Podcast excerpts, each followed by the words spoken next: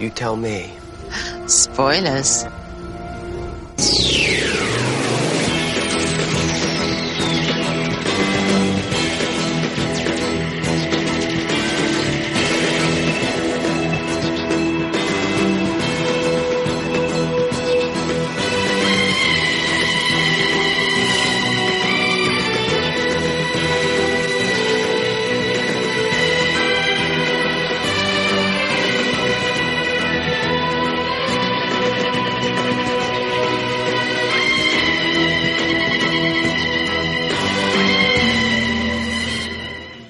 Bienvenidos a una entrega más, una entrega que ya se ha hecho esperar de Charlas Jubian, este podcast donde hablamos, y como su propio nombre indica, charlamos sobre Doctor Who. Y bueno, estamos en uno de estos episodios entre temporadas, un episodio que lógicamente es un especial en el cual, pues yo creo que es, que es ese especial que desde un principio eh, Esther eh, quería hacer en cuanto empecé a colaborar eh, con Charlas Jubian. Pero antes de deciros de qué va esto, vamos a presentar a estos invitados que tengo yo aquí que me van a acompañar en, en esta nueva entrega de, de Charlas Jubian. Como ya la he nombrado, ¿qué tal estás, Esther? Muy bien, Jaime, muy bien.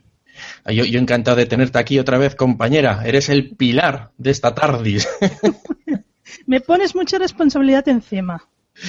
Sí, sí, no. A ver, tú, tú coges un asa de la mochila y yo la otra. Y a veces cuando ves que yo no puedo, te ponen las dos y eso ya sabes que yo siempre te lo voy a agradecer.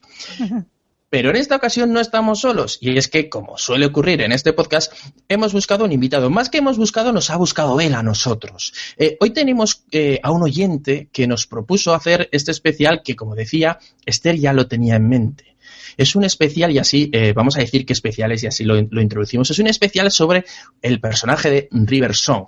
¿Y quién nos ha pedido que hagamos este especial? Pues nada más y nada menos que Daniel. Hola Daniel, ¿qué tal estás? Hola, buenas noches, ¿qué tal? ¿Cómo estamos? Bueno, te he dicho Daniel porque es una costumbre que tengo yo de llamar a, a los amigos Daniel, pero bueno, realmente eres Dani, ¿no? Sí, sí, vamos, eso es Daniel, como ya te he comentado antes, eso me suena al colegio o, o en Hacienda. Sí, bueno, aquí que somos como, como ya como coleguilla, ¿no? Los Jubian, entonces ya, pues la, las confianzas como dicen Dasco, así que a partir de ahora eres Dani. Pues bueno, Dani, te pusiste en contacto con, con nosotros, ¿verdad? Para, para proponernos este especial sobre Riverson. ¿Por qué eh, decidiste que, que debíamos hacer este especial? porque este no sacaba, no, no sacaba el tema, no sacaba el tema y decimos, esto, esto hay que hacerlo porque esta chiquilla es que no se decide.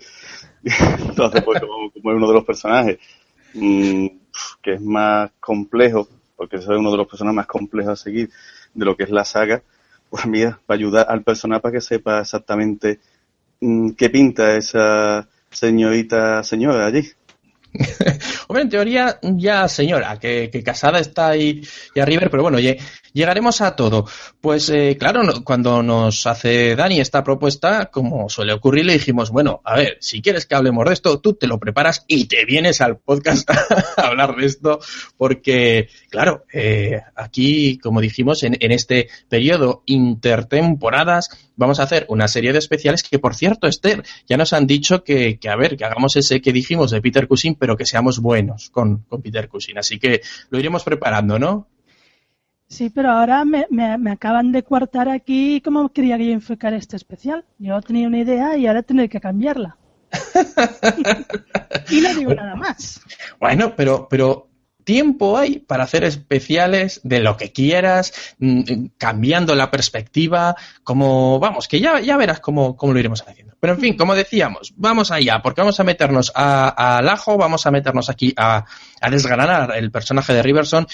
Y antes de, de comenzar eh, la grabación de este podcast estábamos eh, pues discutiendo, ¿no? Un poco diciendo, oye, a ver, pero claro, ¿por, ¿por dónde pillamos el personaje? ¿Por dónde empezamos? Empezamos por el momento de su nacimiento, comenzamos por la primera aparición de, en, la serie y claro, al final creemos que, la forma más sencilla a la hora de que nos escuchéis de, de, entender este personaje era comenzar por el principio, por el primer contacto que tuvimos con, con, este personaje, con Riverson, en la cuarta temporada de la era moderna de Doctor Who. En ese capítulo doble, que si no recuerdo mal, y si, y si lo recuerdo mal, Esther rápidamente me va a corregir, era el de la biblioteca, que era Silencio en la biblioteca y el bosque de los muertos. ¿Puede ser así?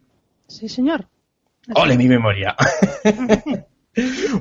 Bueno, teníamos aquí un episodio doble que, que si me cuesta acordarme de él es simplemente porque yo lo veo como una, eh, una historia entera, eh, vamos, una, una, historia completa, como si fuera un, capítulo bien largo, una pequeña película, donde nos presentaban a un personaje que era Riverson, que parecía que conocía al doctor perfectamente, parecía, bueno, parecía, no, nos daban a entender claramente que era un personaje de su futuro y nada más. Y claro, cuando llegamos a ese episodio, eh, la gran mayoría de nosotros nos quedamos con el culo torcido diciendo la leche. Pero, pero, pero, ¿y este personaje? ¿De dónde sale? ¿Qué ganas de saber más? Y bueno, no os vamos a desvelar nada porque ya a estas alturas espero que todo el mundo haya visto la cuarta temporada y al final de este episodio doble va, vamos, y lo matan. y así nos quedamos. Así que vamos a comentar, vamos a comenzar por el final. Vamos a comenzar por la muerte de Riverson. Voy a dar paso ahora mismo a, Esther porque quiero que me, que me, empiece a contar pues, eh, sobre este personaje y partiendo desde este episodio, episodio doble. A ver, ¿qué me puedes contar sobre Riverson? Bueno, si te parece, primero lo ponemos un poco en contexto en la serie, porque Perfecto. Eh, Riverson era un personaje que solo tenía que aparecer en este doble episodio. En principio, eh, eh, nací aquí y morí aquí, nunca mejor dicho. Y la razón es que Moffat quería que, como había este grupo de arqueólogos que se encuentra el doctor, quería que este grupo de arqueólogos y el doctor tuvieran alguna relación. O sea, que alguien, eh, alguien del grupo de arqueólogos conociera al doctor. La primera idea es que alguien, el doctor conociera, a alguien del grupo. Y después se lo pensó mejor y dijo, calla, espérate, voy a hacer que uno del grupo de arqueólogos conozca al doctor. La vuelta de tuerca que le dio es que el doctor, aunque esta persona, que Riverson, dice que lo conoce, el doctor no lo conoce. Y yo creo que este es el primer punto que hace fascinante este personaje una mujer que conoce al doctor, que dice que ha conocido otras encarnaciones y el doctor no tiene ni puñetera idea quién es. Y de hecho eh, es un personaje que todo este episodio tiene una obra especial de misterio y si te acuerdas que comenté que estaba leyendo un libro sobre Doctor Who que escribía Russell, Russell T. Davis, Sí, sí, me acuerdo perfectamente y el que no se acuerde, eh, recientemente hablabas de él en, en una entrega de, de, tu otro podcast, eh, en este caso Atmósfera Jubian, no decir Atmósfera Cero, pero ya es Atmósfera Jubian y se ha ganado ese nombre por, por todo derecho. Sí, sí. Sí. Pues me dice mucha gracia porque, claro, lo estoy leyendo ahora, no lo leí cuando salió. Y hay un comentario de Russell T. Davis que le explica al, al, a la otra persona con la que está hablando y le dice, eh, Stephen Moffat ha escrito el personaje de la mujer del doctor. Tal Ostras. que así lo definía Russell T. Davis en ese momento. Es que en ese, en ese episodio nos dan a entender en, en, en un momento eh, como que son marido y mujer, ¿no? O sea, lo de, estas cosas que te van soltando a ver, eh, bueno, pues podría ser esto, podría ser lo otro, y en ese momento en el que están discutiendo y, uno de los protagonistas le dice, ah, parecéis un viejo matrimonio, ahí era una, y se miran, ¿no? Y hay una manera de decir, eh, a lo mejor es esto, o a lo mejor es lo otro, ¿no? Sin decirlo claramente y seguramente, y, además casi seguro no lo tendrían claro en ese momento aún, que, que iba a ser de ese personaje, pero era una manera de, de insinuar eh, que, haya, vamos, que haya había algo. Yo en su momento pensé que era un, un personaje que, que, hablaba de un futuro muy, muy lejano, tirando piedras tan lejos que así nunca tendrían que desvelar um, quién era ese personaje. Es decir, cuando ya el público se haya olvidado de él, pues bueno, como ocurrió con, con la hija del doctor. Pero me gustaría pasar ahora a Dani para que me contara también un poco cómo fue su primer contacto con, con el personaje de Riverson. Cuéntame, Dani. Bueno, a ver, lo primero es lo que tú dices, que cuando te presentan a esa, a esa persona, yo sinceramente pensaba que le iban a dar más jugo en la siguiente, en la siguiente temporada, pero a ver cómo te lo quiero, a ver cómo te lo digo yo. Que oficialmente ese personaje era de un Usaitida, ¿vale?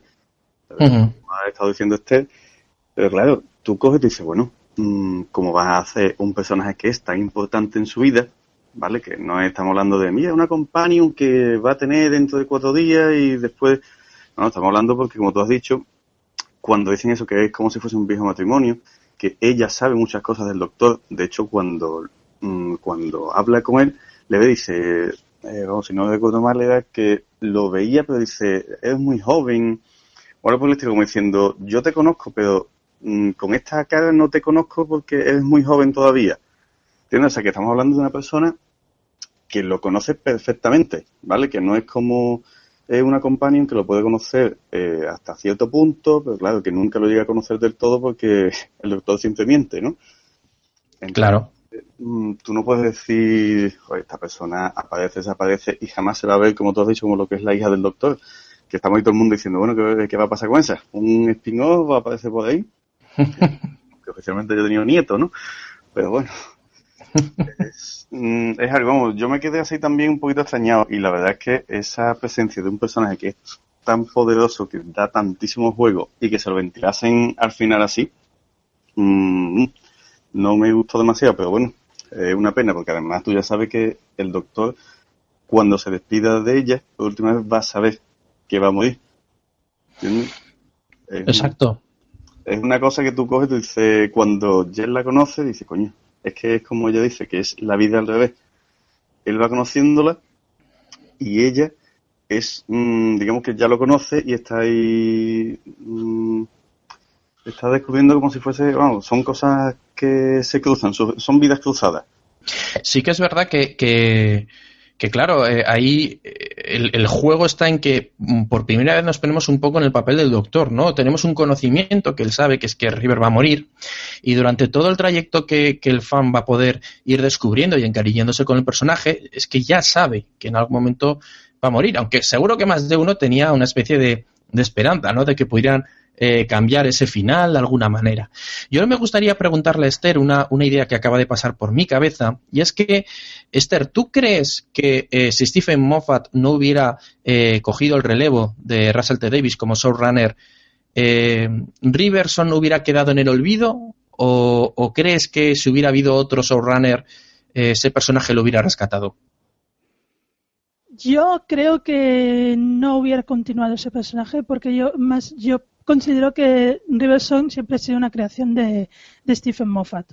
Él la creó en ese doble episodio, él decidió cuando tomó las riendas de la serie en recuperarla y alargar su historia.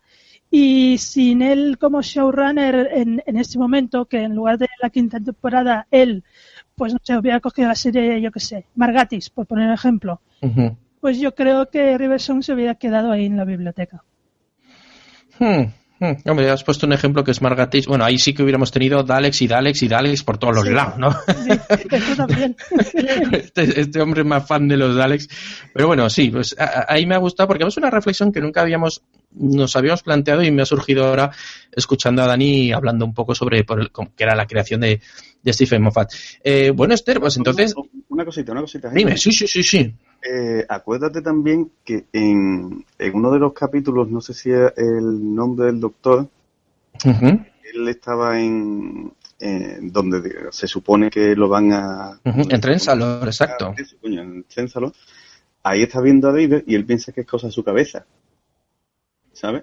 ¿Te acuerdas tú de esa escena? Sí, sí, sí, sí, me acuerdo perfectamente. Y cuando coge y acaba y se queda en plan de, bueno, porque mm, dice, yo no estoy en tu cabeza. Y el otro, ¿cómo es posible? Y lo dice, spoiler. spoiler. Entonces, ahí da la, mm, como lo que es la sensación de que después de la biblioteca ha tenido que ver algo más. Esa es, una discusión que, en su momento tuvimos Esther y yo, ¿no? Y, supongo que, bueno, ya llegaremos cuando nos acerquemos hacia este final del personaje que enlaza con el principio. Y es que a lo mejor era una, en sí una despedida del personaje ya definitiva y ese era el pequeño homenaje, ¿no? Acabar con, con el spoiler. Si la única manera era pues crear ese pequeño misterio. Pero bueno, también deja un poco la puerta abierta para que se pueda recuperar eh, el personaje de River. Que bueno, ya veremos, según cómo se vaya encauzando las siguientes temporadas, pues es un personaje bastante rescatable. Pero bueno, vamos a retomar, eh, Esther, como vas a ser un poco también nuestra, nuestra guía, nuestra gurú en este viaje iniciático en, en la vida de Riverson. Bueno, tenemos el final y el principio de River. Conocemos a River y muere. ¿Y ahora dónde vamos? Porque claro, como decíamos, nos encontramos los fans con un personaje muy bueno, pero que ya ha desaparecido. Sigue la cuarta temporada, van los especiales. Este personaje parece que, bueno, ya nos hemos olvidado un poco de él, menos tú que seguro que ya tenías el avatar puesto la cara de River, lo tenías ya cogido. Y claro, que, ¿cuándo volvemos a tener ese, ese siguiente contacto con Riverson? Bueno, pues como tuvimos la suerte, y que no se me interprete mal, de que Stephen Moffat cogió las riendas de Doctor Who, espero, espero que me, me, me lluevan las piedras por este comentario. A ver, la suerte por, por algunas cosas, todo hay que decirlo. Pues eh, Stephen Moffat, pues eh, yo, yo creo que tenía ya en la cabeza cuando, cuando empezó la quinta temporada que había que recuperar este personaje y efectivamente ya llega el cuarto, te- el cuarto episodio, el de, el de, ay, no me acuerdo del título ahora, muy mal, muy mal. Ese, el del el tiempo de Los Ángeles y, Ese. Sí. y Flesh and Stone, exacto. Es el capítulo doble en que volvemos a encontrarnos a, la- a una River, pero una River diferente. Porque eh, aparte de que esta aventura ya nos la referencian en el doble capítulo de la biblioteca, aquí te- nos encontramos una River que eh, el doctor sigue sin conocerla, pero ya es una nueva reencarnación.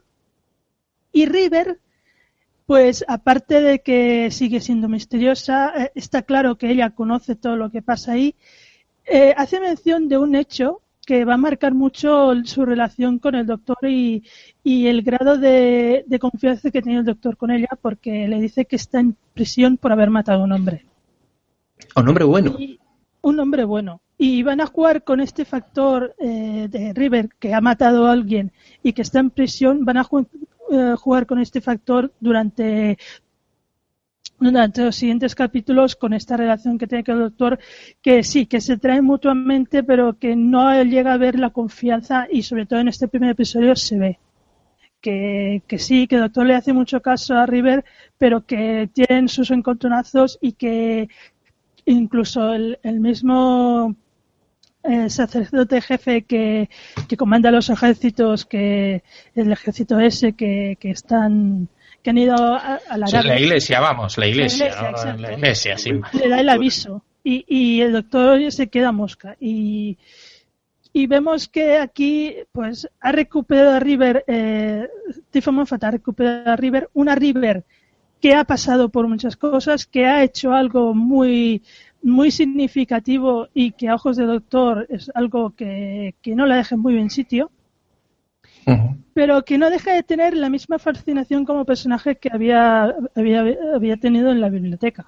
Hay, hay un momento, porque eh, ya que hemos llegado aquí a- al episodio de, de Los Ángeles, eh, eh, que curiosamente es un, un episodio que en el que comenzamos, es, es comienzo de, de, la, de la quinta temporada, los primeros pasos de Stephen Moffat como showrunner, y ya de primeras, como suele decir, la primera en la frente nos rescata villanos y, personajes de, de su propio universo que ha ido introduciendo en temporadas anteriores. Pues en este caso nos encontramos que eh, eh, la, una, sí, una no, la primera aventura que podemos conocer de Riverson fuera del de la biblioteca es una que ya eh, ella misma comentaba, eh, porque recordemos que cuando se encuentra a- a- al, al doctor Tennant en la biblioteca, le habla de la caída de Bizantio.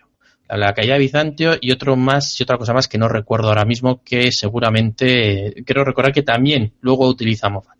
Entonces yo le voy a preguntar, en este caso a Dani, y, vamos a intentar meternos en la mente de, de Stephen Moffat. ¿Y tú crees, Dani, que cuando eh, Stephen Moffat crea el, el guion de la librería y pone eh, esa anotación, ¿no? De hemos pasado ya lo de la caída de Bizantio, tal, tal, tal. ¿Crees que ya tenía pensada esta historia o esto es con efecto retroactivo?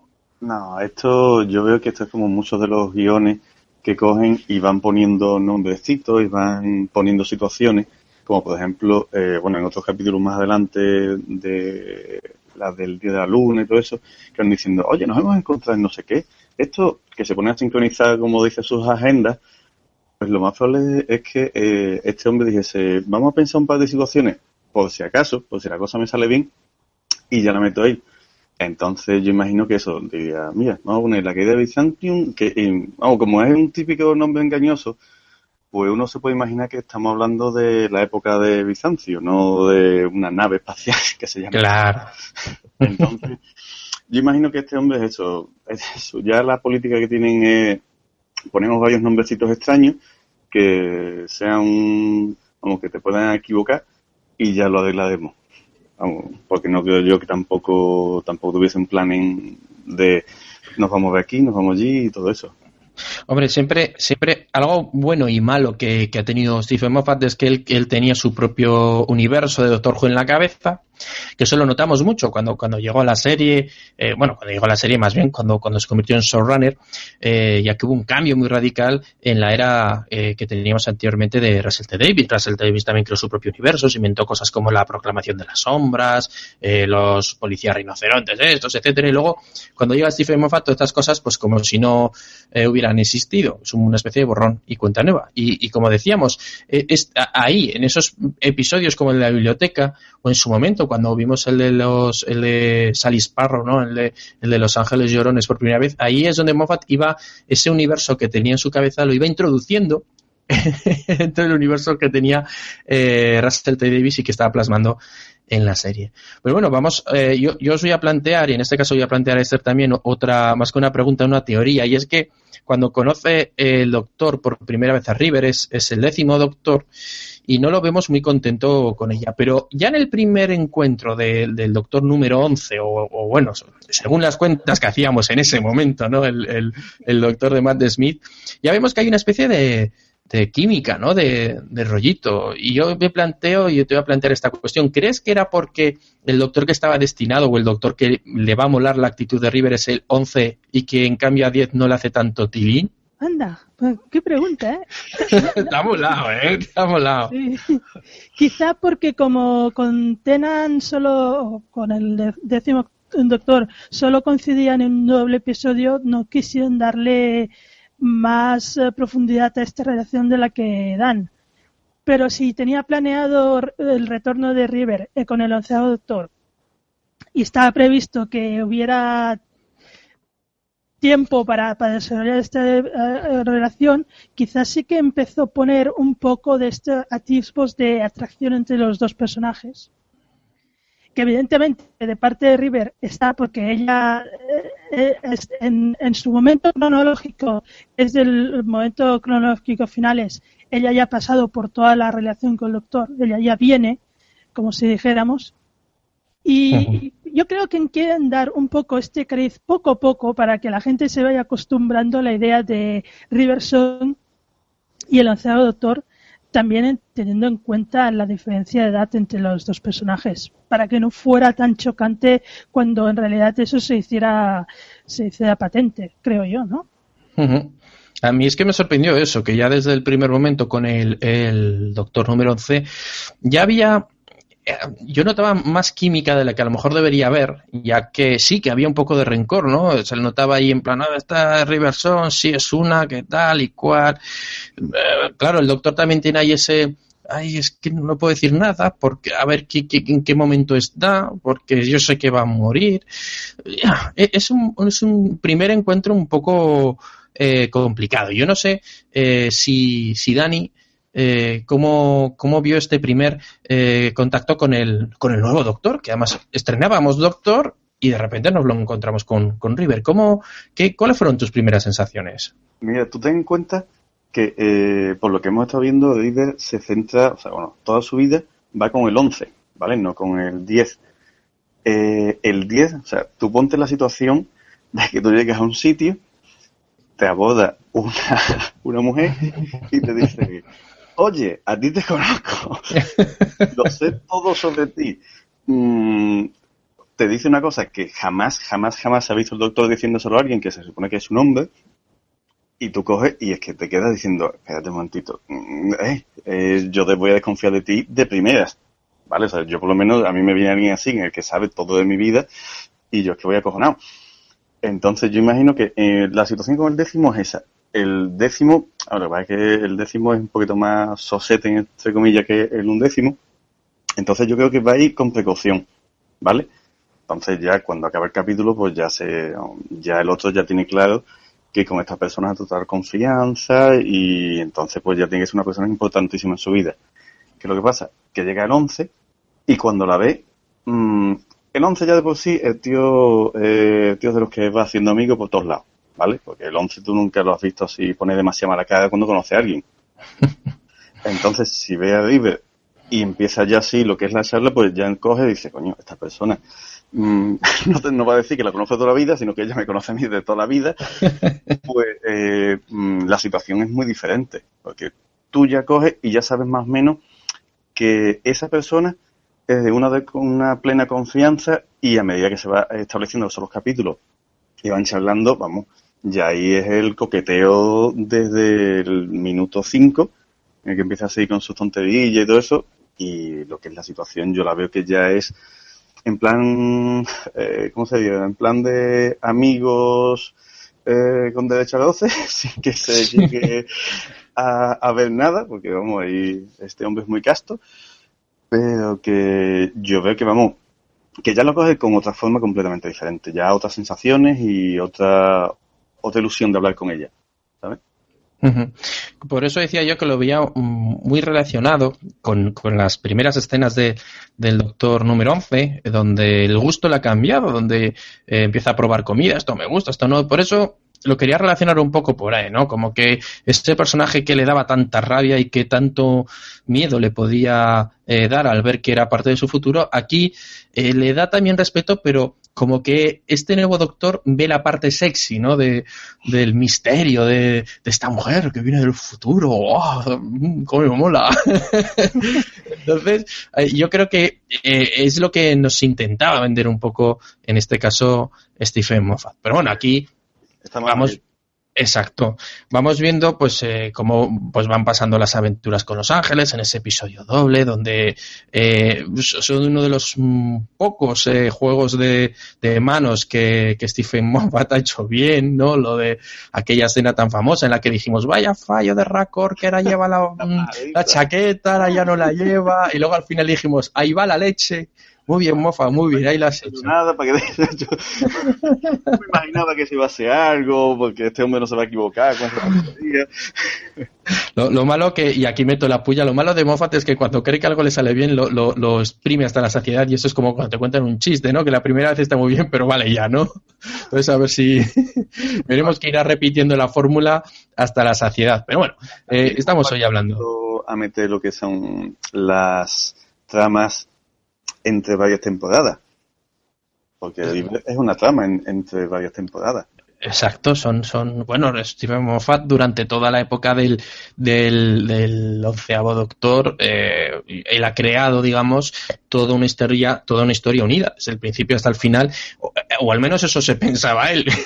Luego que haya funcionado, eso ya de cada uno, eh, bueno, ahí opina, ahí no nos vamos a meter porque ya será para el especial Stephen Moffat. Te odiamos. Ah, no, perdón, Stephen Moffat, Showrunner. yo, yo solo tengo una palabra, ¿eh? Silencio. El silencio, claro, el silencio. Es que, bueno, como es silencio, anda, como, cómo nos vendió humo. Pero bueno, a lo que íbamos. Que, que ahí tenemos a una River que, claro, eh, está a punto de, irse a la eh, biblioteca en breve. Por lo tanto, esta, esta, este primer encuentro entre Once y River es, eh, se encuentra con una River que ya ha vivido mucho, mucho, mucho, mucho con, con, este, con este doctor. Que ya sabe eh, que este doctor que se está encontrando es un doctor que bueno, que aún no la conoce casi nada y ella tiene que fingir, bueno, todo, todo lo que puede esa tristeza que le, que le pesa de que no, no la conozca. Así que le da una pequeña pista cuando acaba este episodio doble de que cuál va a ser. ¿Es episodio doble o triple? Doble, ¿no? Doble. Doble, doble. Doble, doble. Ahora, ahora se me ha ido a mí la pinza. Madre mía, cuántos ángeles había. Bueno, realmente lo que le da una pista y es que le dice que la próxima vez que se vayan a ver será eh, cuando se abra la Pandórica o algo así. Bueno, le suelta el, huevo de Pascua, ¿no? De la Pandórica y ya nosotros nos quedamos como, ay, bola leche, que volverá a salir, cómo mola, no sé qué, pero será la siguiente. Y al final nos vamos ya de un salto al final de la quinta temporada, no Esther, donde ya veremos lo de la Pandórica. Sí, aquí es donde Stephen Moffat también nos regala un juego de magia ahí con las líneas temporales muy guapo, pero bueno, eh, digamos que en este doble episodio, que es el Bim Pan y la Pandórica se abre, recuperamos otra vez el personaje de Riverson. Como siempre, es el personaje de Riverson el que se pone en, comunicación con el doctor porque, la, porque lo necesita o porque le quiere dar un aviso. Este, muy originalmente hace un graffiti en unas montañas de diamante. La montaña más antigua. De... Un poco gamberra la señora, pero bueno. Vaya arqueóloga. Y a partir del aviso de Riverson se va a desenvolver toda la historia de la Pandórica, todo lo que lleva a esta Pandórica cuando se abre la conjunción de todos los enemigos del Doctor que se reúnen todos los Cyberman, los Sontaran, los Daleks, los Silurian, ahí, ahí está todo el mundo, hasta, hasta los Autons. Y, nada, y va a hacer eh, Moffat un juego de magia con el Big Bang, reescribir el universo y todas estas historias. Y, y Riverson va a continuar estar estando al lado del Doctor, siendo uno de los personajes de confianza, aunque no total, porque como ella misma expresa, cuando el Doctor se quiere despedir, no se quiere despedir de River, se quiere despedir de Amy. Y le dice a Amy porque en ese momento, en ese punto, el doctor aún no lo, aún no lo conoce. Y eso que ya me aventuras, pero en ese punto aún tenemos una River que es muy desconocida para el doctor. Claro, tenemos a, a, a esta eh, este River y recordamos que realmente estamos yendo hacia atrás en la, en la vida de, eh, de Riverson. Tenemos esta River que a mí me sorprendió mucho cuando ocurrió todo el Big Bang, eh, porque ella recordaba, porque al fin y al cabo le da el, el eh, le da el diario con forma de TARDIS a, a Amy Pond ahí me sorprendió, ¿no? Lo vi un poco algo que fallaba dentro de lo que, de esa maquinaria que había creado Moffat en el argumento de, ese otra vez episodio doble y decía, no, es que, que estará fuera del tiempo, ¿por qué? ¿Por qué River se acuerda cuando en teoría la única que a lo mejor podía acordarse era, era Amy? Así que me, me, quedó un poco colgado el, el, hecho de que River fuera un personaje ajeno a todo el rollo que había habido del, de reiniciar. Y luego tuvimos una escena muy buena en estos capítulos que yo creo que, que definía muy bien a, o nos quiso definir de alguna manera de qué, quién era este personaje Riverson y es el enfrentamiento contra el Dalek. Yo no sé, Dani, si te acuerdas de esa escena. Sí, hombre. Los compañeros del doctor, mmm, como en plan de son buena gente, dice, anda, mira a Iverson a ver qué es lo que pone en el fichero. la, la Wikipedia. y el, perdona, que pasaba yo por aquí y voy a coger para la esquina. No, no, sí, sí, ahí... Pero es que mmm, si tú te fijas en todo el capítulo, eh, vamos, sí que ese coqueteo con el, el Hello Sweetie, este del comienzo, eh, después, cuando está en la TARDIS, sigue con el tema de Lo siento, mi amor. Mm, ¿Sabes? O sea, es que el doctor, yo no sé si en esa época, mm, o sea, en esa, digamos, esa mm, vista ya que tiene con ella, ya intuye que la relación con ella no es solamente de conocimiento, sino que ya es una relación ya sentimental 100%, ¿sabes? Porque ella sigue con ese juego de, de, cariño hacia él y él todavía está así un poquito de sí, sí, muy bien, pero que coño, todavía todavía no estoy yo 100%, ¿sabes? Y, Tiene que llegar a ese punto medio, ¿no? Sí, está eso en plan de quiero, pero no quiero. Mm, vamos, porque la otra está, vamos, lanzada. la otra es eh, vente para acá. y el otro está eso con un, con un, vamos, yo creo que en ese punto lo que es la confianza es plena porque vamos, es la salva de lo que, bueno, de hecho, está ella en la TARDIS. Y yo no sé si es la primera vez que ella estaba en la TARDIS, ¿no? ¿Os suena así? No, porque... No, la primera vez es en, en, cuando la rescata en el capítulo de primero de Los Ángeles, que empieza a pilotar la TARDIS, ¿no? Ese, ese, que, esa escena donde, de hecho, si River sabe manejar mejor la TARDIS, ¿no? Sí. Que, el, que, el, propio doctor, y ahí es donde levantamos la ceja y decimos, ¿cómo? Los famosos senos de, de, de, la TARDIS, ¿no? Quería hacer un pequeño punto, porque ahora me acuerdo de una cosa que quería comentarte, y ya que te tengo aquí, te comento. Precisamente en esta escena hay un momento que el doctor se queja porque la TARDIS no ha, no ha hecho ruido cuando ha, cuando ha aterrizado. El ruido uh -huh. característico de la TARDIS, ¿no? Y que River le dice que eso es porque él se deja los frenos puestos. Bueno, yo solo quiero hacer un pequeño apunte. Si el doctor se deja los frenos puestos, el máster se deja los frenos puestos, los Time Lords cuando se desplazan se dejan los frenos puestos, porque cada vez que hay una, una TARDIS o un, un cine de tiempo se desplaza, como mínimo con el tercer doctor, se oye el, el, el ruido ese. O sea, que no es solo cosa de la TARDIS. Eso... Hay, hay, hay, una explicación a eso que es un poquito informal, pero si tú te acuerdas, en un episodio que es más para adelante, que ya imagino que lo haremos después, que es, eh, se supone que eh, River aprende a pilotar la TARDIS porque la TARDIS se lo ha dicho. Le ha explicado ella cómo es.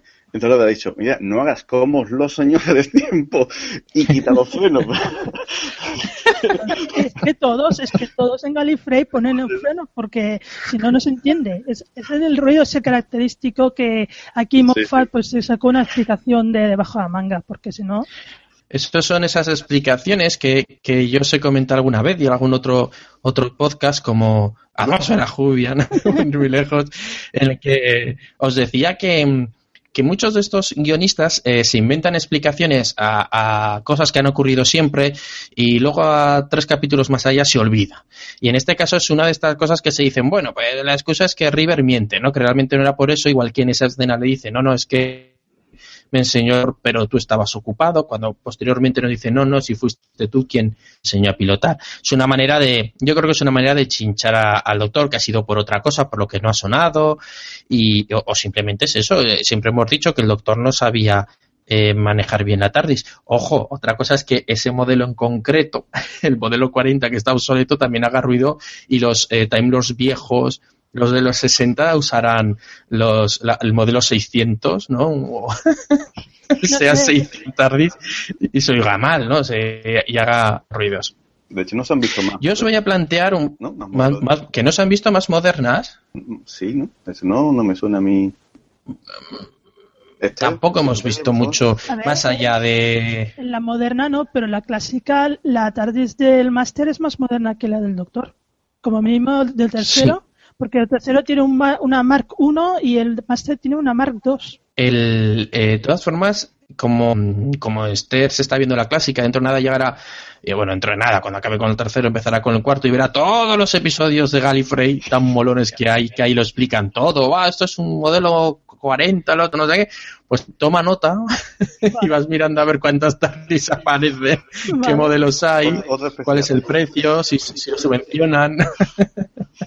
Bueno, por ir continuando, yo, eh, claro, hay cosas que nos hemos dejado, como por ejemplo, aunque lo habéis nombrado así por encima, el, el Hello Sweet, el, el Lola Cariñito, Lola Cariño, ¿no? Que es, que es marca de la casa de River, que el Spoilers. Podríamos decir que son los dos eh, leitmotiv que tiene este personaje, ¿no? En cuanto ve al, doctor, el, el Hello Sweetie, y ya ese famoso Spoilers que tantos memes ha creado por, por internet. Y hay un momento, eh, retomando un poco eh, también eh, este final de temporada, del que de la quinta temporada, donde ya se ha solucionado todo, el universo se ha reiniciado, qué bonito, que hemos salvado de nuevo el mundo, y se encuentra a River y le devuelve el diario. En ese momento hay una escena que ya más claro no nos lo puede decir cuando le dice algo así como eres mi mujer, ¿quién eres tú? Eres mi mujer. Otra dice sí, ¿quieres ca-?" o algo así, o quiere casarte conmigo. Es una conversación muy confusa y que encima si lo escuchas doblado aún es más, es mucho más liosa. Así que eh, esa- en esto voy a empezar por Esther. En ese momento, Esther, que tú viste esta escena, dijiste, ya está, ya está, más claro, agua, esta es la mujer del doctor. ¿Pensaste esto? ¿Pensaste esto o, crees que era una trampa? Yo, yo sinceramente, yo em, primero que, bueno, ella lo- lo contesta muy bien, mm, suficientemente vaga para que puedas pensar una cosa en la otra, pero yo en el fondo pensé, le está diciendo que están casados, pero sin decírselo.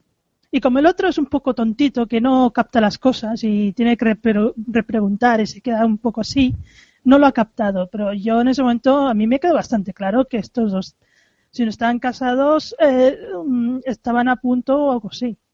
Ahí había algo, ahí desde luego nos estaban ya encaminando y encauzando. Eh, tú, Dani, en ese momento lo mismo, te pregunto. eh, ya dijiste esto está más claro.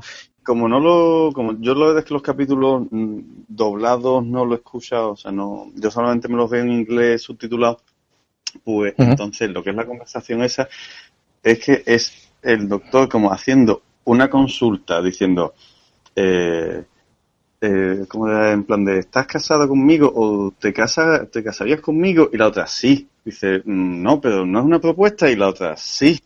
Y entonces, coge y el tío se queda mm, con- completamente rayado, pero que sí, vamos, yo ahí, bueno, ya de hecho, como yo te comento, ya con el tonteo que había, digo, esta gente, como el doctor es una persona muy antiguo, como quien dice, un chaparro antiguo, digo, este tiene que ser la mujer o algo por el estilo. No veo yo que este sea así un, una cosilla como, como Madame Pompadour, ¿sabes? O sea, ya algo serio y formal. Y la otra, así, con esa conversación, es que, bueno, es que como dice este, es que te lo saca tu cosa, dices que sí, coño, que sí, están casados. Mira la mano, que tiene anillo, ¿eh? Vamos, yo mira que tengo el vídeo de la boda aquí mismo. si no te lo crees.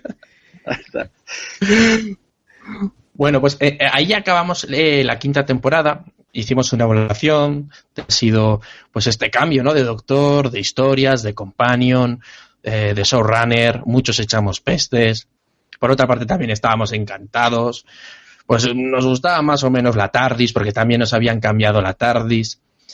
Y bueno, pues eh, ya asentados esta nueva compañía, que era eh, Amy con su prometido, bueno, ya marido, Rory, pues ya teníamos un trío que además ha sido un trío de personajes que, que, han cre- que creó o aumentó, quiero decir, más bien, el fandom de la serie, que fueron aquellos que, que ya continuaron y expandieron lo que ya habían empezado Russell T. Davis, eh, eh, David incluso eh, el Capitán Jack, eh, John Barrowman, yendo a los eh, a las a las Comic Con de San Diego, pues estos ya iban fijos, crearon un fenómeno fan, las famosas fangirls que ya sabéis que, yo he nombrado más de una vez, y claro, ese personaje de, de, de River, pues cobraba mucho más protagonismo, mucho más peso, aunque nos, los iba, nos lo iban colocando en capítulos muy tos y muy especiales. Pero es que el comienzo de la sexta temporada ya fue un ¡pam!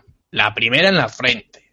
A ver, Esther, ¿qué narices pasó para que eh, comenzara la sexta temporada y muchos de los que decíamos, pues bueno, la quinta fue, dijéramos, la leche? ¿Qué pasó con la sexta temporada? La sexta temporada fue una locura y la verdad es que el primer episodio, el doble episodio, pero sobre todo el primero porque es el, el imposible, es un episodio que primero volvemos a recuperar el, personaje de River, pero enseguida nos traen, nos plantean esa situación de que el doctor ha invitado a Amy, a Rory y a River a que asistan a- su muerte.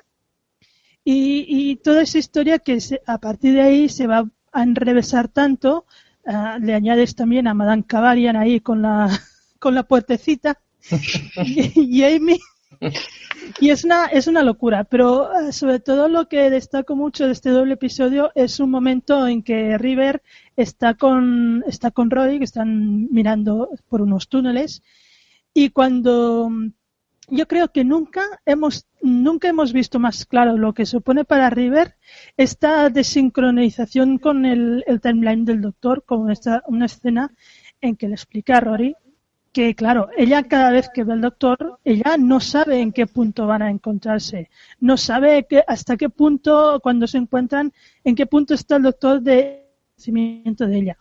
Y que cada vez que ella, cada, vez que avanza más ella en su línea temporal, el doctor la conoce menos. Y dice que llegará un momento, es que, que miraré, dice, miraré al doctor a los ojos y no me va a conocer. En ese mismo momento nos damos cuenta de que está referenciando a lo que pasa en el doble capítulo de la biblioteca, que es cuando River mira al doctor, al, décimo, a Tenan, le mira a los ojos y se da cuenta que el doctor no lo conoce y en ese momento le cae todo el peso encima de que sabe que esa es la aventura en la, en la que va a morir.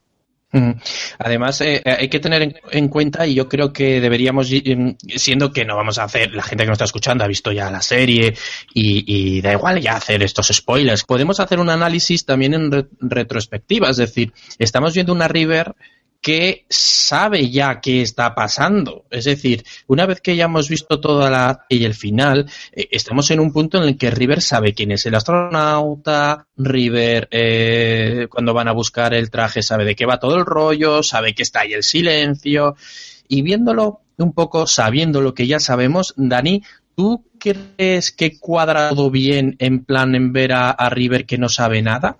Pues la verdad es que cuando tú te ves a, a ella investigando, y además ella lo va diciendo, dice, uy, este traje parece que es un soporte vital, está hecho una tecnología que están forzando que los Estados Unidos se vaya a la luna para generar el traje.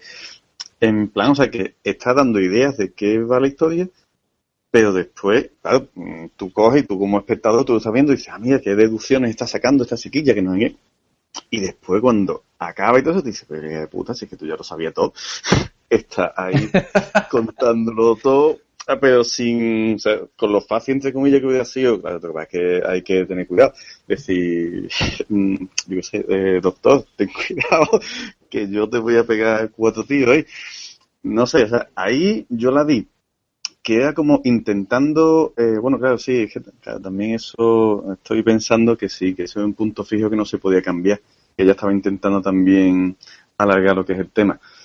Pero que... Es que vamos a plantearnos una cosa. Eh, River, esto eh, sabe todo lo del futuro, como decíamos, pero es que tendría la oportunidad de salvar a Amy de que la rapten. Pero ¿cambiaría tanto el futuro si lo evita eh, Esther? Difícil pregunta a estas alturas, porque si Claro, si en este punto, si no sabes lo que pasa después, claro, puedes pensar, pues en otras circunstancias hubieran pasado otras cosas.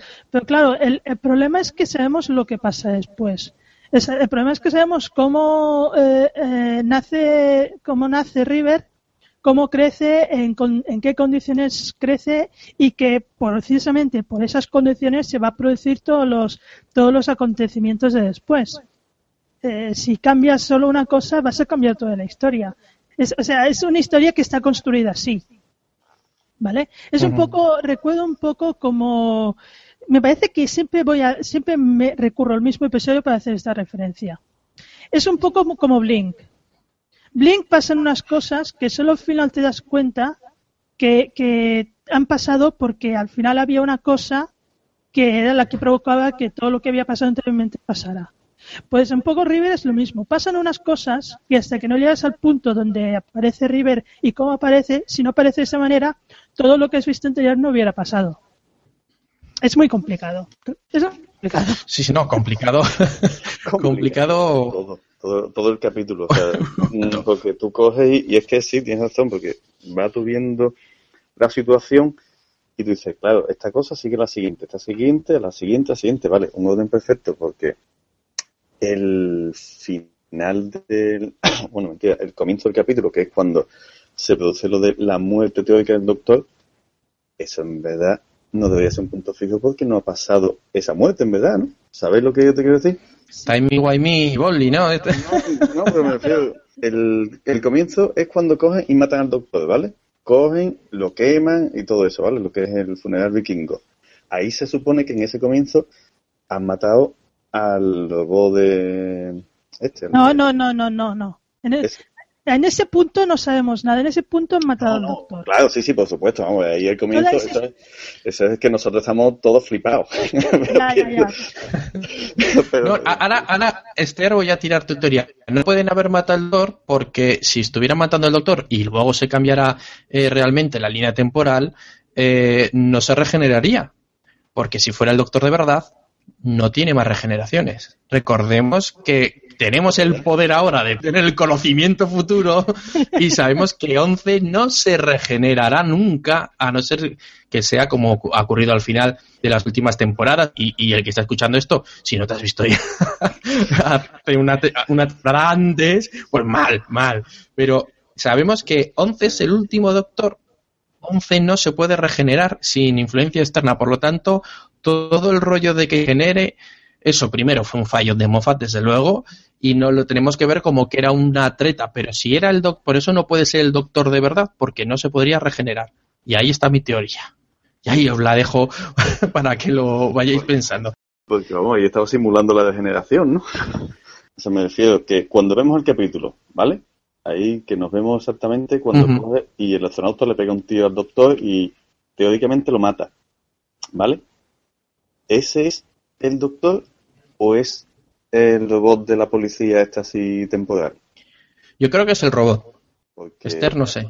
¿Qué, qué diría? Hombre, Sí, claro, sabiendo cómo termina la serie, claro que es el robot, evidentemente. Entonces, Pero, pero, pero, a ver, sí, sí, no, sí, pero no, es que sí. la cosa es, la cosa es una cosita, simplemente, si es luego el punto fijo de punto fijo que no se puede cambiar y todo eso, se supone que es la muerte del doctor. Ver, el punto eh, fijo es que estuviera ahí Riverson disparando al doctor. Claro. Es la situación. River tenía que estar ahí, y River tiene que disparar al doctor. Vale, Eso es lo único que, que- que era el, el punto fijo. vale, vale, perfecto. Eh, pues por ir avanzando, eh, como iba diciendo, vamos a ir viendo eh, después de, la famosa muerte de, de esta del doctor de principio de temporada, eh, ya casi que nos vamos al final de la temporada, porque ha tenido todo este misterio del doctor, qué había pasado, que va hacia su muerte, que él sabe que va a morir allí, aunque luego eh, había una profecía por ahí también, y pim, pam, pum, final de temporada y tenemos el de la boda de River, de todos ya, eh, bueno, nos intuimos por dónde van los tiros. Y de Pero, nuevo, ver, Esther, cuéntanos, a ver. la boda- a ver, A ver, Jaime, ¿me estás diciendo que saltamos del astronauta a la boda de Riverson sin pararnos en el episodio de Un hombre bueno a la guerra, donde descubrimos quién es Riverson? ay, ay, perdón, perdón, tienes, tienes toda la razón, es que no lo tengo en la chuleta, no lo tenía en la chuleta y mi memoria ya me falla.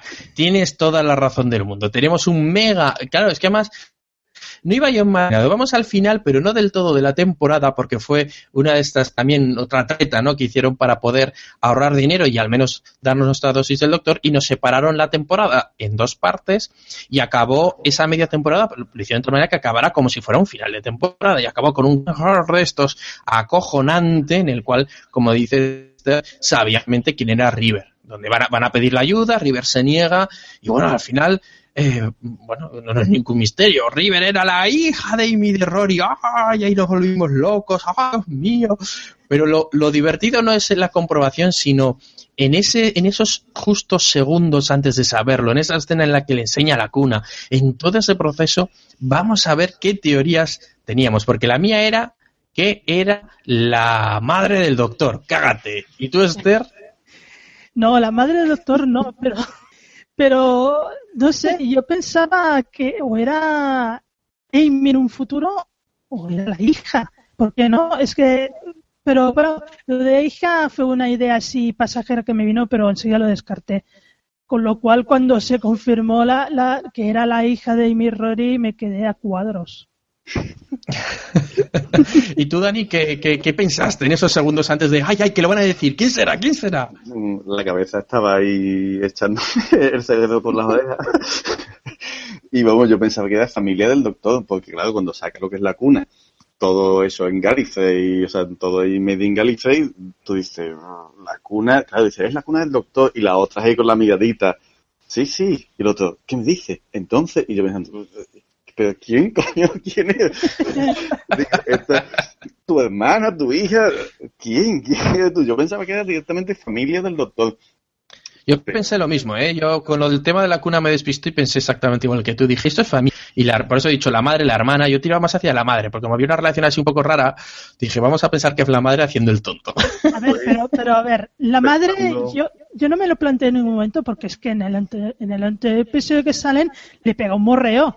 Yo, hombre, a ver, Bueno, también. Eso, ahí, eso tiene razón. Ahí este tiene que Oye, es, es la cultura de los Time Lords. Es- es- es- eh, no hay que criticarlo.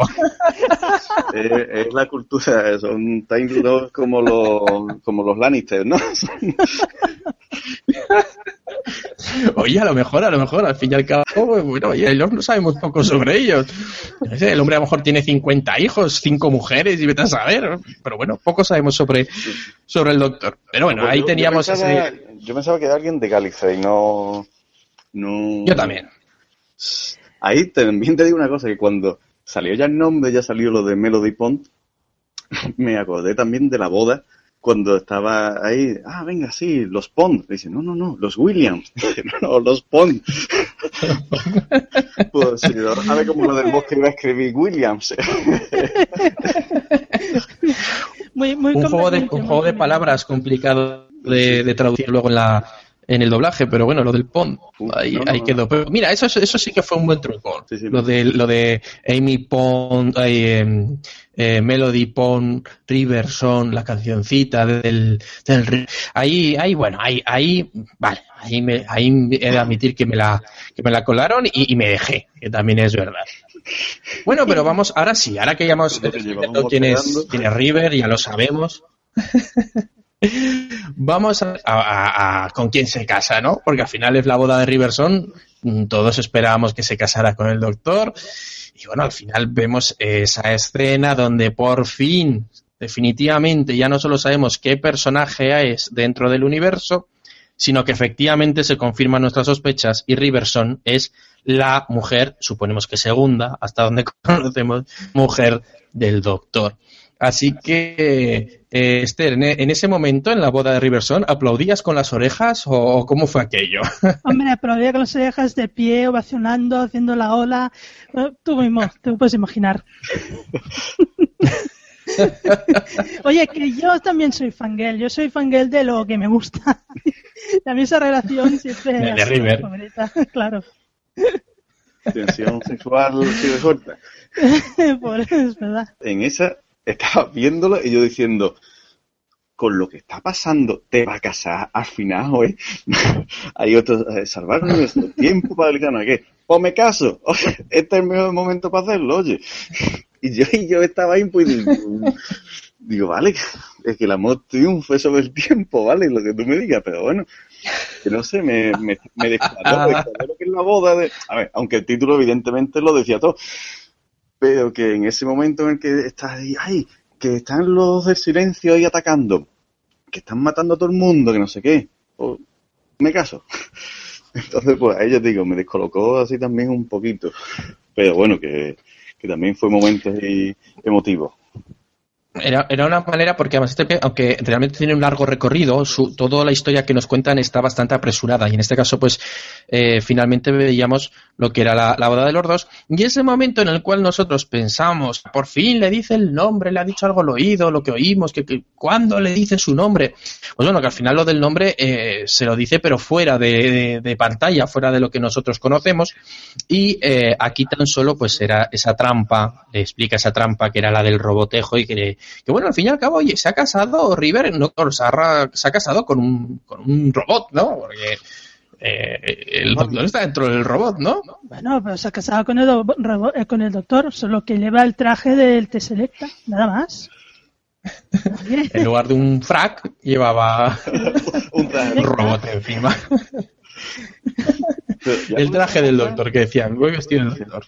Ya, por esa época, eh, según lo que nos lanzan en, en la del astronauta imposible, ya se supone que ya han vivido mucho los dos juntos, ¿eh? Porque como comenté antes, se ponían a sincronizar lo que es la agenda al principio del capítulo. O sea que ya sin, sin esta gente, sin Amy, sin Roy, esta gente han estado por ahí campeando y yendo de fiesta de un lado para otro, ¿eh?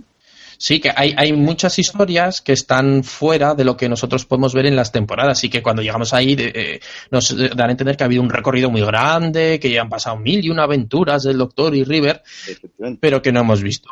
Ahí están, pero o sea que me Y refiero que pueden libros en cómic. en audiolibros, ¿no? Sí. Bueno, pues eh, eh, llegamos a un punto porque estoy mirando un poquito la chulet y, y- y ahora mismo pues eh, me iría directamente a, a la, a la séptima temporada, pero claro, yo la- eh, el personaje de River cuando lo conozcamos en, en Matemos a Hitler exactamente no lo tengo ubicado. Eso es después de...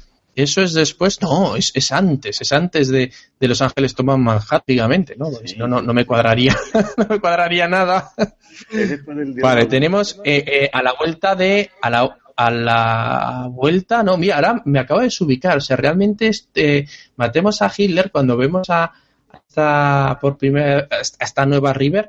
Es justo después de un hombre bueno va a la guerra. ¿Puede ser? No, no, después lo del Día de la Luna.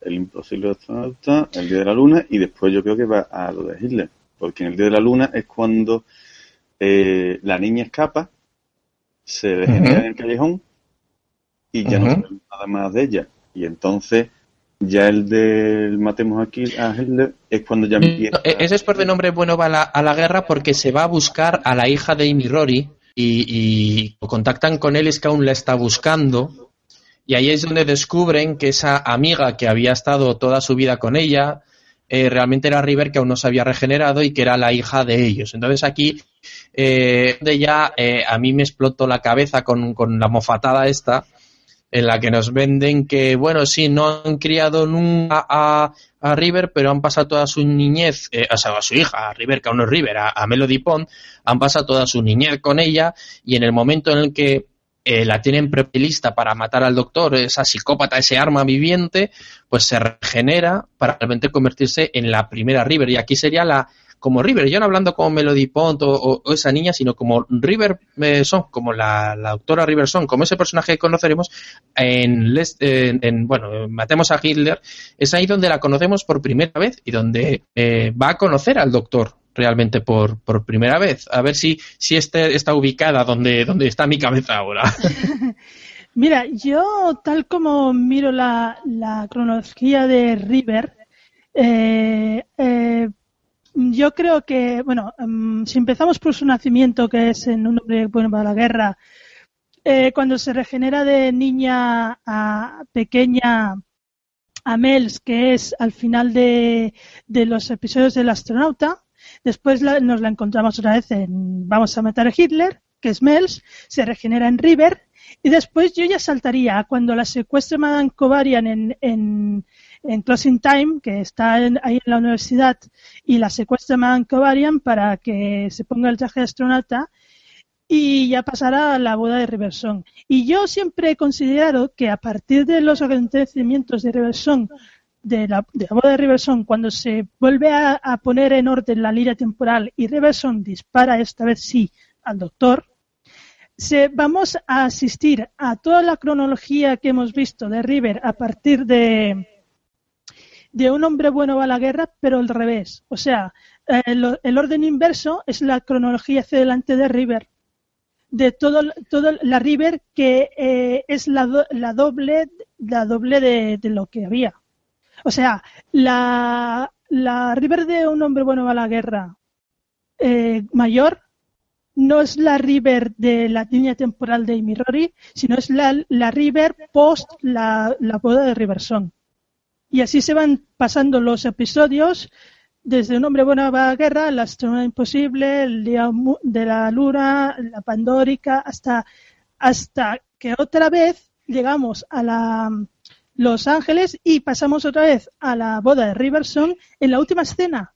Porque la última escena es cuando River viene de precisamente de la aventura del Byzantium, de Los Ángeles, que habla con, con Amy y Rory y les explica que no, que el doctor está vivo, que acaba de tener una aventura con él, que resulta que dice que se ha tenido que hacer pasar por alguien que no conocía a Amy para, para que no se diera cuenta de que ella ya había estado en esa, ya la conocía.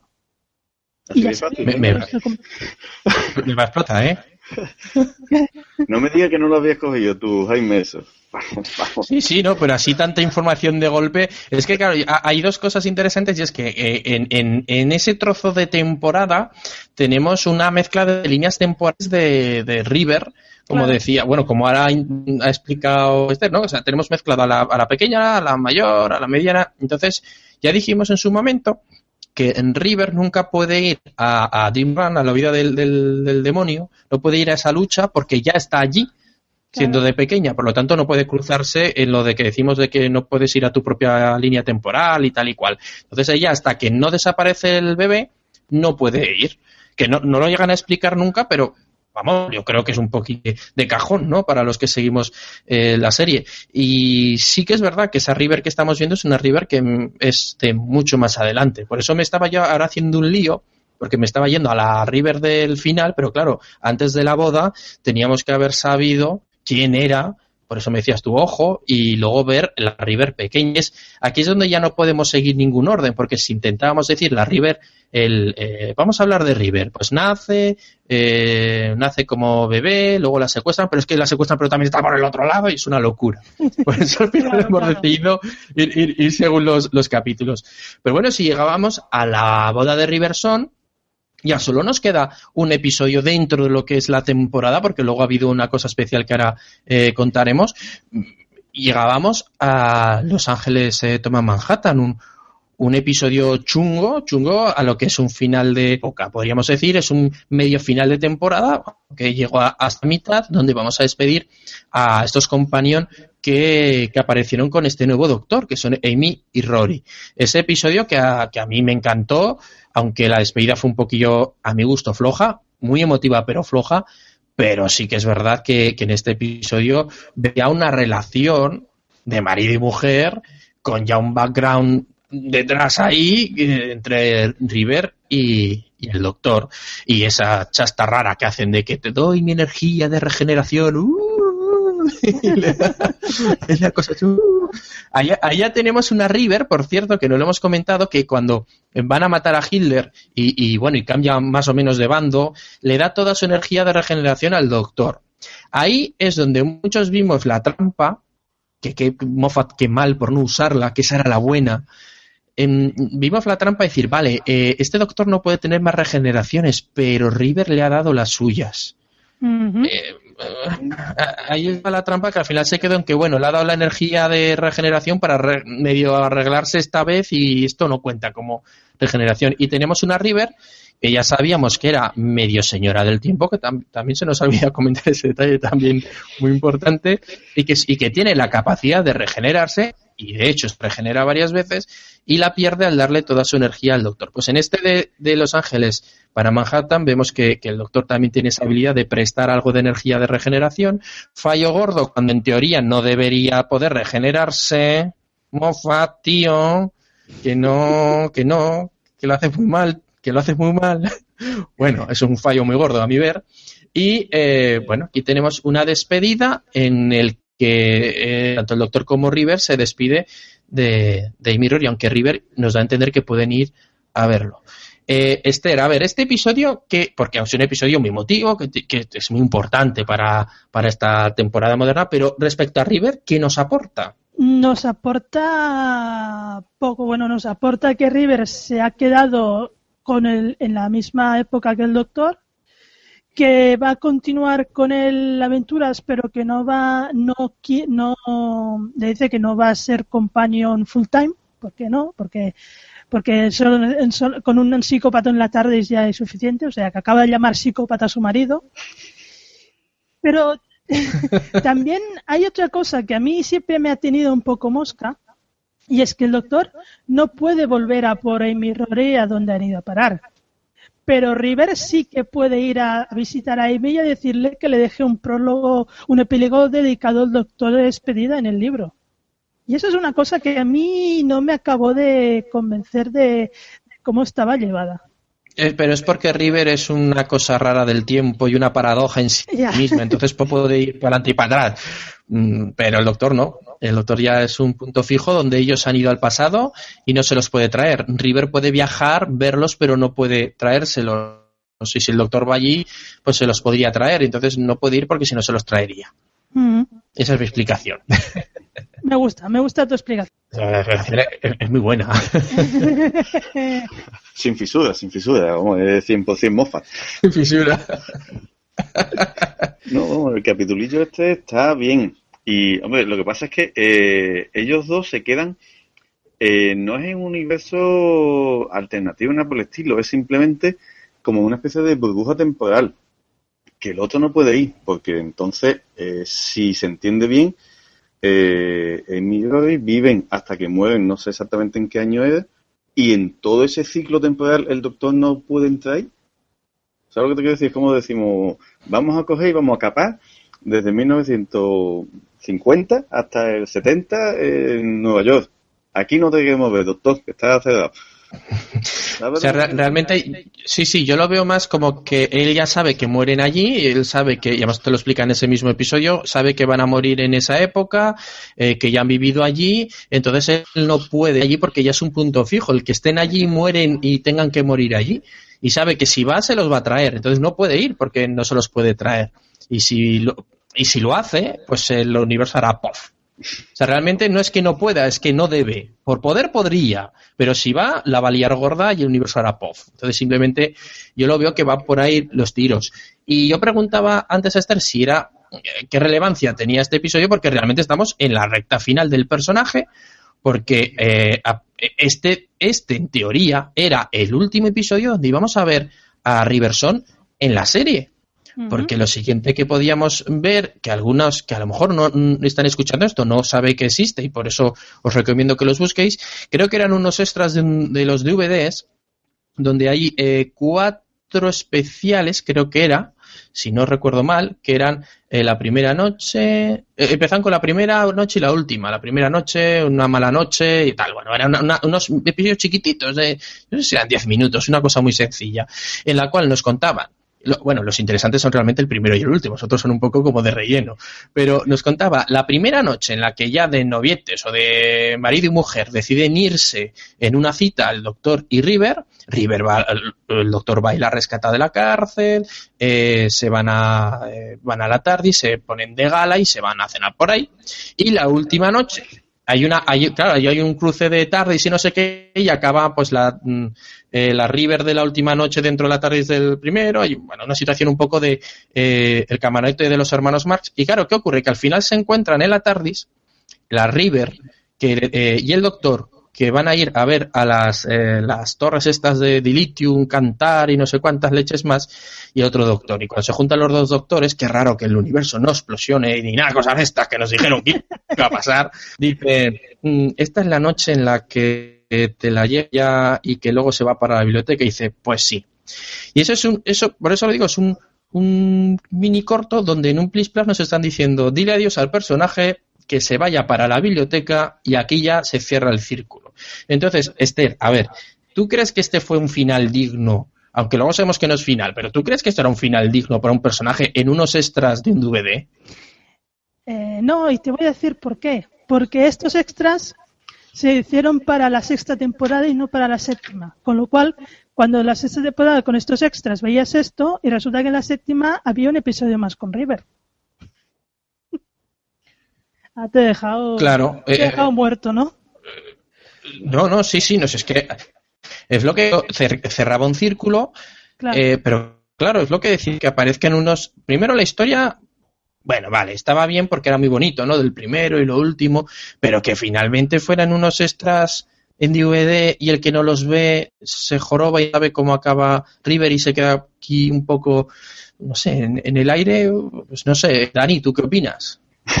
yo el capítulo este, el, de la primera y la última noche, yo lo vi hace un mes más o menos, yo sabía que existía y lo estuve buscando y lo vi. Y además que el episodio de por sí mismo también es lioso porque coge y te presenta que llega con Ediver. Es una Ediver de no me acuerdo exactamente qué temporada. De pronto aparece Ediver de otra temporada. Después coge, aparece el Doctor y Ediver de otra temporada y creo que la River ya vestida se iba y era la que salía en la de eh, El astronauta imposible o algo por el estilo, o El día de la luna. Y vamos, que tú dices, espérate, a ver, ¿dónde ubico yo este capítulo? Que hay esa mezcla. Como despedida, mmm, yo la como despedida, hombre, también en vez de la despedida ya la conocemos, lo que es el final del personaje. ¿De qué forma vas a despedir un personaje que oficialmente no se despide Mm, bueno, que mentido, que se ha despedido dos temporadas antes. No veo yo ahí una, una posibilidad de hacer un mega capítulo molón y sentimental, ¿sabes? Claro, pero si, si, si no vemos estos, eh, estos extras, tú piensas que River está por ahí y sigue, y claro, eh, no lo enlazas con el hecho de que hay que decir, no, a partir de aquí ya se ha cerrado. O sea, lo siguiente que vendría sería volver otra vez al episodio de la biblioteca y ver cómo muere. Bueno, cómo muere, cómo se queda ese, ese backup suyo, se queda en la, en la biblioteca. Por lo tanto, ya damos por hecho que a no ser que hagan una parajoda de esta rara, no va a volver a aparecer. Aunque otra vez Moffat nos hace trampas y vuelve a aparecer River, pero en este caso como una especie de espíritu wifi, ¿no? Conectan con, en teoría con la biblioteca en plan wifi a, a, con River y en The Name of the Doctor, el nombre del doctor, eh, vemos a esa River que solo Clara puede ver. Eh, bueno, en su momento ya comentamos este episodio, cómo nos molaba, nuestras teorías locas, que pim pam, donde se nos presentó al doctor eh, que nos faltaba, ese doctor oculto. Pero bueno, la, la escena la escena de este episodio fue el de River, porque claro, nos hacíamos nuestras movidas, oye, y al final, ¿qué pasa? Si está allí la pueden rescatar, uy, qué chulo, no sé qué. Pero bueno, la escena en la que, eh, que hemos comentado un poco antes, eh, River le va a pegar al doctor, que supuestamente es una especie de fantasma, y le para la mano, esto en su momento ya lo dijimos, ¿no? Que, que eh, Esther, se te hizo el culo paisicola, ¿no? Con esto. Hombre, hombre, tanto. Es que, es que todo el rato estás viendo un fantasma, eh, Clara ve un fantasma prácticamente, y el doctor no hace nunca ademán de, que la sepa que está ahí, y ese momento es, tan sumamente, a mí me dio un, vuelto, un vuelco al corazón. Dios, sea, maldito el tío que la está viendo todo el rato y no ha dicho nada hasta que... Y se ríe por las esquinas. y Moffat también. y, Moffat, desde luego. Claro, aquí eh, nos lo planteamos en su momento y, puestos que ya, porque eh, ya hemos visto la temporada siguiente y de River, y ya lo podemos decir, de River eh, tan solo ha habido una breve referencia en un capítulo en la cual hablaba de una anécdota con unas nutrias, quiero recordar o algo así, el, doctor Capaldi. Eh, Dani, podríamos decir que, y, enlazando un poco con lo que os preguntaba antes, podríamos decir que este capítulo, el de Nemo de Doctor, es definitivamente la despedida de Riverson. O sea, tú veías ese spoilers que decía al final como, eh, como te decía yo antes, ese homenaje en el cual decimos adiós, al menos a la actriz. Mm, yo creo que todavía puede seguir apareciendo, ¿eh? Porque es que la situación es esa, se supone que está ya fuera de la biblioteca, ya es el tiempo que ya es pasado lo que es la biblioteca. Entonces, si la está viendo Clara, si lo está viendo él, ella no es una imaginación de Clara. Ella debe de estar de alguna forma, lo que pasa es eso, que como dice, wifi. ¿Qué hace esa chiquilla ahí entre Enzalode y Dios sabe en qué momento del tiempo? Porque de, bueno, en verdad puede ser cualquier momento, puede ser un millón de años, porque cuando todo mueve puede ser en cualquier momento. Pero que, que ahí, yo ahí estoy completamente desubicado. Y yo creo que todavía puede dar personaje un poquito más de juego. De, claro, escaten de alguna forma. No creo que le hagan un holograma como en Enano Rojo, pero no sé. Me ha gustado. Sí, vamos, no, no lo había yo con la H, ¿no? Bueno, a ver, vamos a explicar esa anécdota porque eh, no, no, no, todo el mundo va a pillarla yo creo que merece la pena. Y es que hay una serie, una serie más bastante ya viejuna que, que hace poco retomaron en, Inglaterra, es una serie británica, la retomaron en su décima temporada que se llama Enano Rojo. Es una, una serie de humor donde una, eh, son las aventuras de una nave espacial que es el Enano Rojo con dos o tres tripulantes, uno que es un paso tafumeta, uno que era un pelota que era el teniente no sé qué, pero claro, como murieron todos de la nave menos él y el otro, el otro es un holograma que lleva en la frente una pegatina con forma de H y es un holograma, y eso es. Entonces decías una cosa así, ¿no? Que nos la vendan como que hay un aparatito que se pone en la frente. que vaya en la tarde y sea, o a lo mejor es la misma cercanía de la tarde, que hace una especie de Mm, conexión o un, como era de esto, un, un esto temporal, un eco temporal o algo por el estilo. Claro. a ver, el, as en la manga se lo pueden sacar, creo yo, en el momento que quieran. Yo pienso que, a estas alturas, y ahora le pasaré el testigo a Esther, eh, está intentando de alguna manera Moffat, como hizo en su momento cuando comenzó la quinta temporada, eh, romper, ¿no? Y decir, bueno, nueva época, nuevo doctor y todo muy diferente. Y, y volver a River sería volver a, una época anterior. Fíjate que tampoco ha vuelto a Los Ángeles. Eh, es todo como dejar cosas atrás para que la serie pues vaya evolucionando como, como hizo en su momento. Y ahora es cuando yo le pregunto a Esther. Esther, ¿te molaría episodio Capaldi, eh, Doctor Capaldi con River? ¿Los ves juntos? Eh, los veo juntos, sí. me gustaría verlos sobre todo por la química que pueden, puedan tener los dos actores Mm, interactuando. Porque, claro, es una, es una situación muy diferente a la que hemos tenido. Son dos actores que, a ver, eh, Alex Kingston es más joven que Capaldi, pero bueno, que ya no hay ese, ese abismo de edad que hay entre Matt Smith y Alex Kingston. Mm, por, este, por este lado me gustaría ver cómo interactúan estos dos actores, eh, cómo podría ser una relación entre ellos que yo creo que con el carácter de, de River y la, la, mala sombra que tiene el doctor Capaldi podría ser explosivamente grandioso. Pero por otro lado, yo tengo muy asumido que esa escena de, de, Name, of, de Name of the Doctor era la despedida con broche de oro de, de River, que no hay River, no hay más River. Eh, River era, la había, la había, la había llamado Madame Bastra, la había, ¿cómo se llama cuando llamas a los espíritus? Eh, invocas o... La había invocado, sí. sí. La había invocado Madame Bastra para eso, que había conseguido mantenerse ahí porque había creado un lazo mental con Clara y por eso aún se mantenía ahí y es por eso que le dice que si yo aún estoy aquí es porque Clara está viva, por eso aún estamos manteniendo el enlace mental y es así como el doctor sabe que Clara está viva y que puede ir a ayudarla. Pero aparte de eso, River mmm, era una sombra de, de, de, lo que había sido ya a la que el décimo doctor la, la pone, la pone en el, en el alrededor, ya tenemos que asumir que River ha dejado de existir como persona física y, y yo no compraría una River holograma, la verdad. Yo no. Lo siento, pero no. Oye, una, una, una River eh, cibernética tampoco. Mira, la policía, la policía esta del tiempo hace el robot, pone lo que es la forma de River, meten la memoria de River en el robot y para adelante. No, no, Así no. de simple.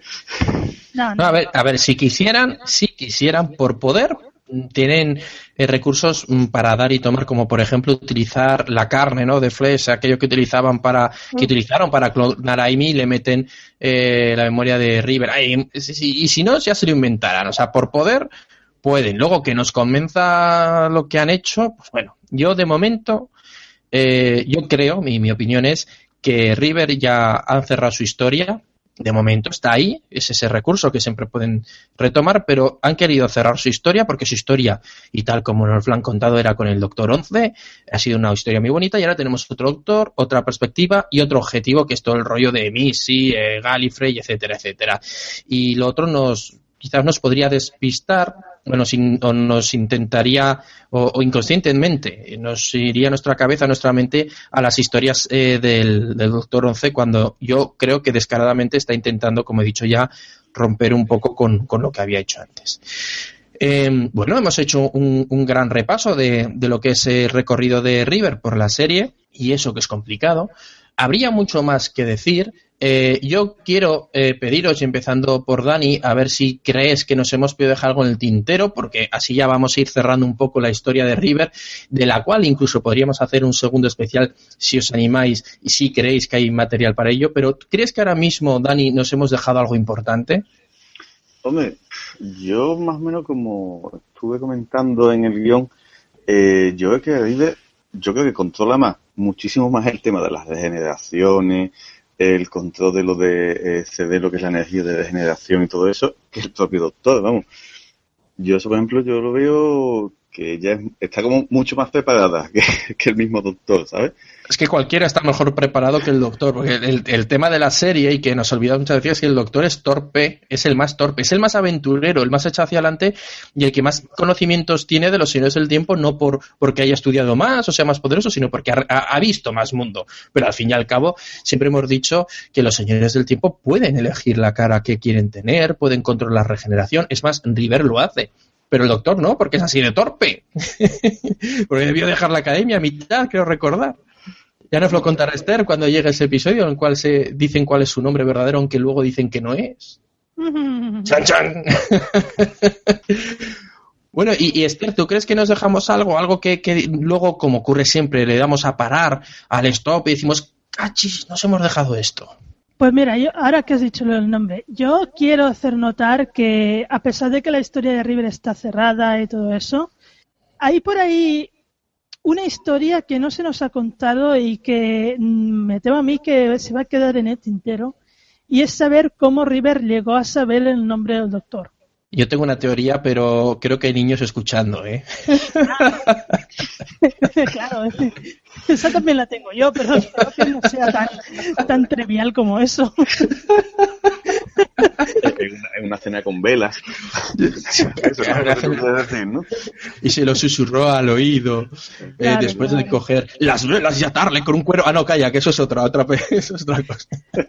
Ya, he sido ver 50 sombras de Grey, ya lo veo. Aquí, que- que- 50 sombras de Gallifrey, ¿no? Ahí está, muy bien, muy bien. Las 50 sombras de Gallifrey. Qué miedo me da con The Master, con Missy. Uy, esto, esto, espera, espera, esto hay que apuntarlo. Esta idea es muy buena. A ver, a- eh, eh, chicos que hacéis fanpics, tomad nota. Bueno, a- aquí llegados a este punto, yo creo que ya es cuando eh, suena la alarma de decir, vale ya, vale ya, de aquí ya no puede salir nada bueno. Así que eh, hemos hecho, como decíamos, este repaso al personaje de River, eh, que tenía este trasfondo que nos ha ido enseñando en la serie, que a día de hoy tampoco le han sacado mucho más provecho en materiales eh, como pueden ser las audionovelas, eh, las novelas o los cómics, más allá de, de alguna referencia y, y, bueno, y en el caso que, que no sea a- así, eh, tenemos a nuestros compañeros que estén, que están, que nos escuchan y que, y que están mucho más informados, como por ejemplo los del destornillador sónico, que, que nos digan, no, no, no, hay una novela del año tal, tal, pues nos lo decís y nosotros encantados porque la, la buscaremos. Así que yo creo que va siendo el momento de ir despidiéndonos, igual que se despedían el doctor y River en, en el nombre del doctor, Name of the Doctor, eh, y por yo creo que voy a despedir primero a, Dani porque ya que ha sido el que se ha prestado un poco y nos ha convencido eh, de hacer este, este episodio, yo creo que merece ser el primero. Eh, Dani, muchas gracias. Primero por el ofrecimiento, segundo por estar aquí y tercero por ofrecernos tu, tu ayuda y sobre todo tu humor. Bueno, nada, hombre, pero de todas formas tampoco ha costado demasiado convencerlo para, para hacerlo. O sea que esfuerzo no ha sido. Nos faltaba un pequeño empujón, ¿eh? Y ahí has estado tú para decir, venga, salta, salta que no pasa nada. Pero bueno, lo, lo, di- lo dicho, Dani. Y a vosotros, ¿eh? O sea, porque hay esta, esta situación, o sea, pocas que se preocupen de decir, mira, pues coge un oyente y venga, échalo ahí a, a ver qué es lo que pasa, que eso no suele haber mucho. Las gracias a vosotros más que nada. Bueno, pues a, ti por estar y, bueno, y ya de paso abrimos un poco esta convocatoria si alguno de vosotros oyentes, que siempre lo decimos, eh, tiene algún tema o quiere comentar alguna cosa, siempre intentando que no sea algo que ya hayamos comentado, por ejemplo, mm, que ya hemos hecho un especial de Riverson, porque no vengáis todos a pedir nosotros, aunque bueno, si no os dejo con Esther y ella estará encantada, eh, si tenéis alguna propuesta, ya sabéis que por redes sociales, por nuestro canal de iVoox, incluso eh, por un email que pulula por ahí, eh, podéis localizar. Y ahora sí, me voy a despedir de mi compi. Ya decía que acompañante, pero no, yo creo que Esther ya es como la tarde ya directamente, es que me lleva de aquí para allá, que con la que navego yo en este mundo eh, jubian. Así que, Esther, muchas gracias de nuevo por, por echarme una mano y por estar aquí guiando estas charlas jubian. Gracias. Y bueno, voy a despedirme con una pequeña confesión. Porque muy, mucho hace broma que, bueno, que River es mi personaje favorito, pero yo nunca he explicado por qué. ¿Podrías explicarlo? Claro. Y es que, a ver, yo, yo estudié, mis estudios de universidad son de prehistoria estudiativa y arqueología. En teoría, yo soy arqueóloga.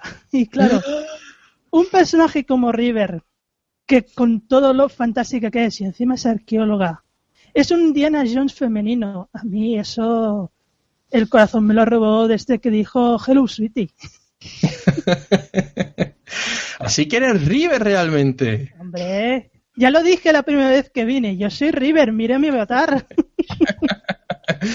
Bueno, pues acabas de desvelar un gran misterio para, para los oyentes y es que realmente Esther es River, el personaje, no lo sabéis, pero realmente Moffat en unas vacaciones que, que pasó por Barcelona, eh, por ahí conoció a Esther y en ella se ha basado el personaje. Pero bueno, estaría muy bien, la verdad es que sería muy bonito. Pero en fin, lo dicho, Esther, muchísimas gracias por echarme una mano. Eh, espero contar contigo, como siempre, ¿no? Para, para un próximo especial, que mucho decimos de Peter Cushing, pero luego a lo mejor se nos va la pinza y empezamos a hablar de un par de cómics que tenemos eh, por ahí que tú has leído y yo también y que están muy bien. Y sobre todo de, mm, del clásico, que algún día podremos empezar a hablar, pero pero tengo tentaciones de, como te, te voy pinchando muchas veces cuando hablamos, de que llegues al cuarto y a lo mejor directamente enganchamos con el cuarto simplemente por hablar de Gallifrey, de los Time Lords, hablar sobre ese tema de cómo era la, la clásica y cómo se crea toda esa mitología. Así que dejo también, eh, eh, lanzo ese guante de desafío para que vayas tomando nota y yo me volveré a ver los capítulos. Y bueno, solo queda despedirme de vosotros, oyentes. Muchas gracias por estar aquí de nuevo en una entrega más. Eh, recordad, no nos importa que vayáis a escuchar la competencia, pero desde luego nos encanta que seáis fieles a nosotros. Así que no sabremos cuándo volveremos, pero seguro que lo haremos. Un abrazo. Adiós.